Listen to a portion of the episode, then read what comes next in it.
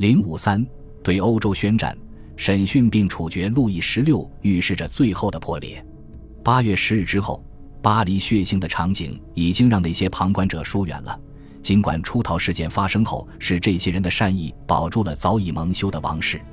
法国军队的胜利鼓舞了英国的通信委员会，这个委员会不断给国民工会发送各类庆贺祝词、训告，甚至捐来很多靴子。他也将有产阶级送入政府支持的捍卫自由和财产、反对共和派和平等派结社。这个结社是由约翰·里弗斯在十一月底建立的，一个月内就有了两千个分会，其成员远远超过通信委员会。所以，当皮特向议会要钱，意欲组织一场战争来攻打一个谋杀了国王的国家的时候，他公开宣称议会有义务协助那些海外的同情者，无论何时。只要他们需要帮助，皮特很清楚有大批民众支持他的观点，而且立法机构也会考虑这一点。他的敌对势力辉格党是分裂的，最终以失败告退。皮特和法国的秘密协商一直延续到一月。当路易十六被处死后，英国马上和法国断绝了关系。一七九三年二月一日，法国向英国宣战，就在同一场会议上。他们也向荷兰共和国宣战了，法国人已被胜利冲昏了头脑。此时，他们与整个欧洲对抗。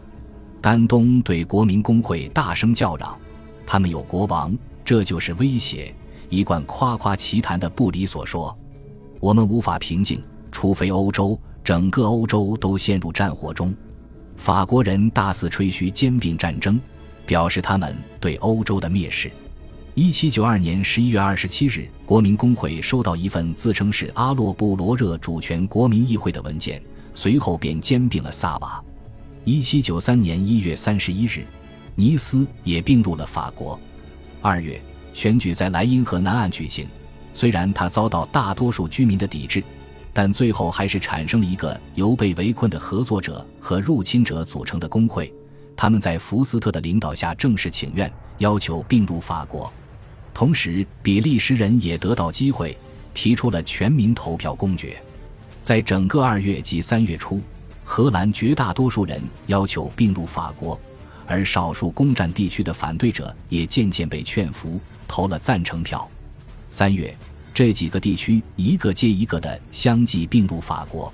此时，迪穆里埃已经得到了荷兰共和国的南方诸省。法国人认为自己战无不胜。不可阻挡，但是实际情况并非尽如法国人所愿。他们渐渐觉得自己做出的承诺有些不切实际，而且还无端地招致了新的敌人。与此同时，原来的敌人正在重整旗鼓，准备反击。比如，路易十六头颅落地后的两天，波兰的问题就有了结果。俄国的叶卡捷琳娜二世提出再次瓜分波兰。他并不想与波兰打仗，他得到了最大的一份领土和人口，而普鲁士得到了格但斯克港口以及连接西里西亚和波罗的海诸省的一大片广袤的楔形领土。奥地利被排除在外，这令皇帝很不高兴，他赶走了主要的几名大臣。但是，普鲁士和奥地利结成的反法联盟稳固如初，而且他们开始关注西边的局势。的确。早在1792年12月2日，普鲁士就已经夺回了法兰克福。1793年3月初，奥地利军队再次进入荷兰南部地区。3月18日，他们在内尔温登遭遇迪穆里埃，结果迪穆里埃一败涂地。对新生的共和国来说，这是充满灾难的一年的开始。在法国人正式宣战前，英国人已经在策划一个庞大的反法联盟。1792年底。他们向西班牙发出召会，要求与之结盟。英国人知道，在瓦尔密战役前，波旁家族地位较低的一支加入了普奥联盟，让路易十六重新登上王位，恢复他的特权。路易十六被砍头的消息引发了普遍的厌恶情绪，法国驻西班牙特使被赶出西班牙。三月七日，即西班牙同意与英国合作，封锁法国地中海海岸之后不久。法国作为报复宣战。三月二十五日，英国成功劝服叶卡捷琳娜二世加入反法战争。一个月后，撒丁王国得到了英国的一笔资助。七月，葡萄牙和那不勒斯也被英国用外交手段拉入战争。同时，德意志各小国比以前更积极地准备向伦敦派出雇佣军。这个联盟并没有一项相互绑定的基本条约。然而，在路易十六被处决后的一个多月里，欧洲大多数国家公开和法国作战了。胜利是显而易见的。内尔温登战役中，法国军队在战场上节节败退。这场战役证明法军在瓦尔密和热马普只是侥幸获胜。迪穆里埃也放弃了重整军队的努力，向奥地利请求停战，并承诺与盟军合作，将率领剩余部队向巴黎进发。释放囚禁在那里的王后和王子，并宣布王子为路易十七。但是，当他下令向巴黎进发的时候，他的部下拒绝服从。四月五日，迪穆里埃做了和拉法耶特一样的事情，投靠了奥地利。此时，法国人也被赶出了莱茵河地区，美因茨地区只剩下两万孤立无援的士兵。而在法国本土旺代地区，又爆发了武装骚乱。四月。丹东决定使用安抚手段，他在国民工会新成立的救国委员会中负责外务，但罗伯斯庇尔却提出要采取极端措施，凡是和敌人谈判的人都要被处决。他劝说国民工会放弃无限制的自由以及没有目标的帮助任何向法国求援的承诺。丹东暗中与反法联盟的各方势力秘密协商，这让人感到法国革命似乎到了穷途末路。这个夏天的所有事情好像都在朝着一个方向发展。六月，法国大部分地区出现了联邦党叛乱，强烈反对国民工会顺从巴黎的意志。七月，法国军队完全被赶出了比利时，当地民众十分高兴。奥地利军官科堡再次踏上法国领土，并于七月二十日攻下孔代的堡垒。数周后，瓦朗西安娜也遭遇了同样的境遇。以致盎格鲁汉诺威军队攻下敦刻尔克，在德国边界，美因茨的数位部队一度抵抗，七千名士兵丧命，于七月二十三日投降。在南方，西班牙军队侵入鲁西永，五月十八日大胜法国守军，随后又在马尔斯德乌打败守卫部队。最不光彩的是八月二十七日土伦叛乱，作为地中海沿岸最重要港口城市。土伦港及其军械、舰队统统归属了英国，法国的命运被彻底改变。巴黎的疑心更重了，政治运动也频频发生。很多人认为这些政治骚乱的原因就是便捷和敌人串通一气。迪穆里埃的背叛不就是证据吗？在他叛变之后，最爱国的军官也不愿再冒险了，他们觉得如果失败。